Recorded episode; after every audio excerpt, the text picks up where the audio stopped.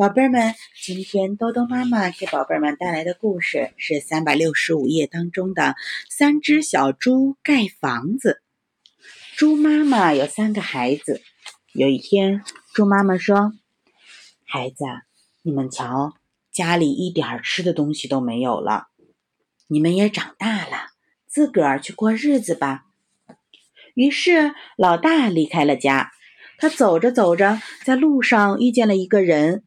扛着一捆稻草，好心人，把你的稻草送给我吧。好啊，我就把稻草送给你吧。于是老大拿了稻草，盖了一间小草屋，住着倒也挺舒服的。有一天，一只狼来敲门了：“小猪，小猪，开开门，让我进去坐一坐。”“不不，我不能让你进来。”你不开门，我就把你的小屋吹倒。狼真的吹起来了，呼呼，一会儿就把小草屋吹倒了。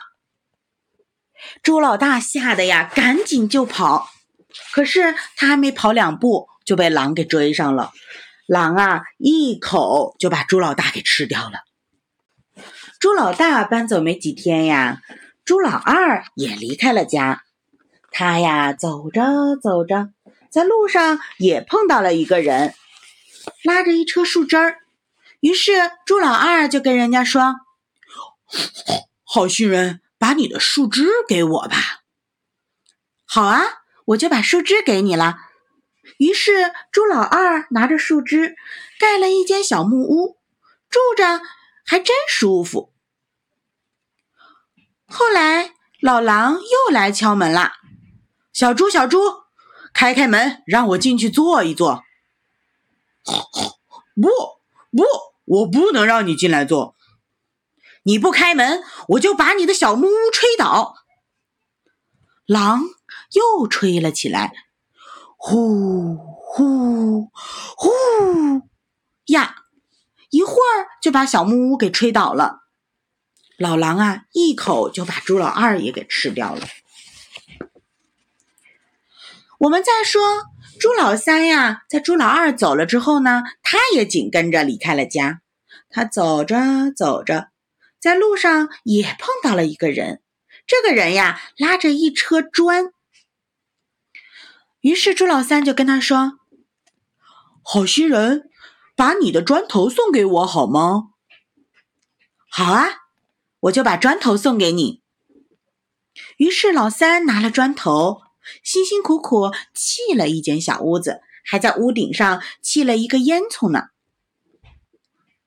没想到过了几天，还是那只狼又来敲门了。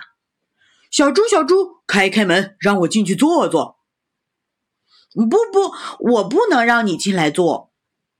你不开门，我就把你的砖屋吹倒。呼呼呼！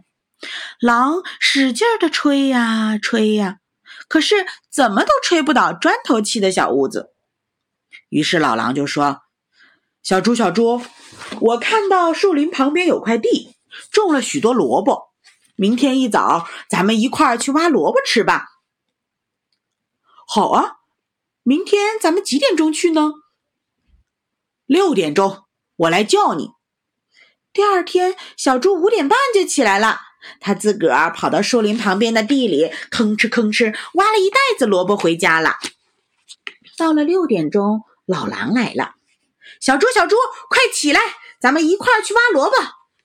小猪说：“我早就挖回来了。”老狼非常生气，他想，总得想个办法，一定要吃掉这头小猪。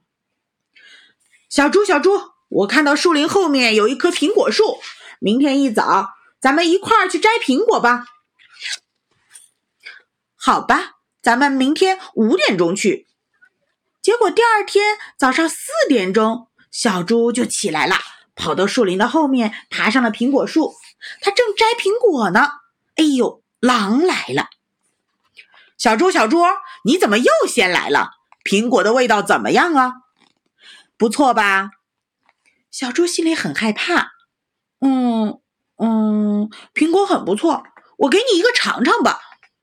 小猪摘下一个苹果，使劲一扔，扔得远远的。他呀，趁狼跑去吃苹果的时候，呼的一下跳下树来，跑回到家里去了。第三天，狼又来了。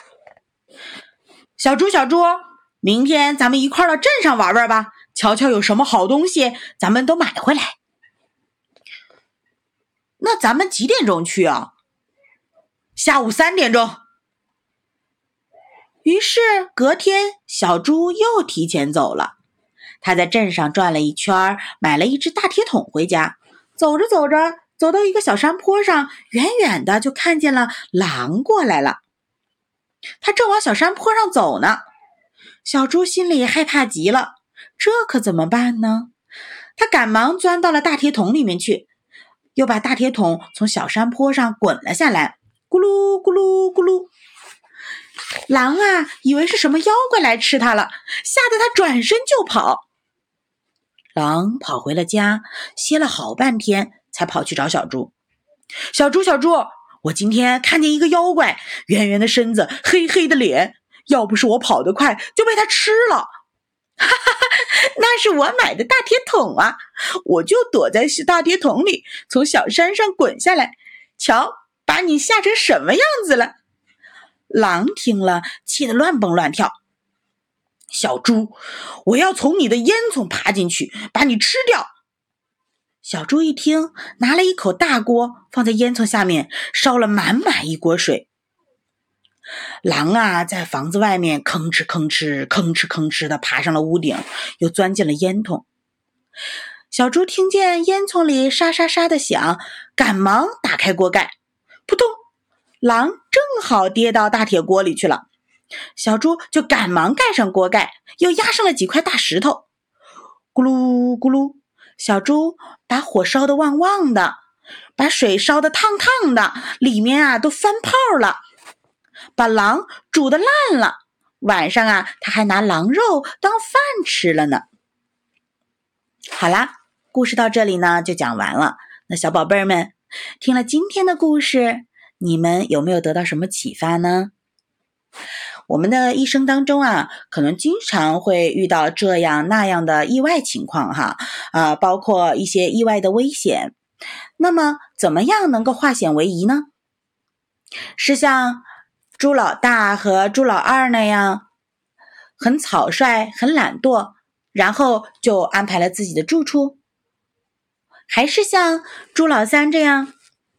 聪明伶俐、勤劳，而且有机智。当问题来了的时候，先不要着急啊，要淡定，要镇定的去想办法。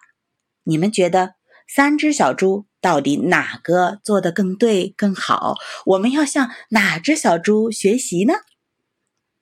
好啦，宝贝儿们，今天的故事就到这里啦，让我们改天再见吧。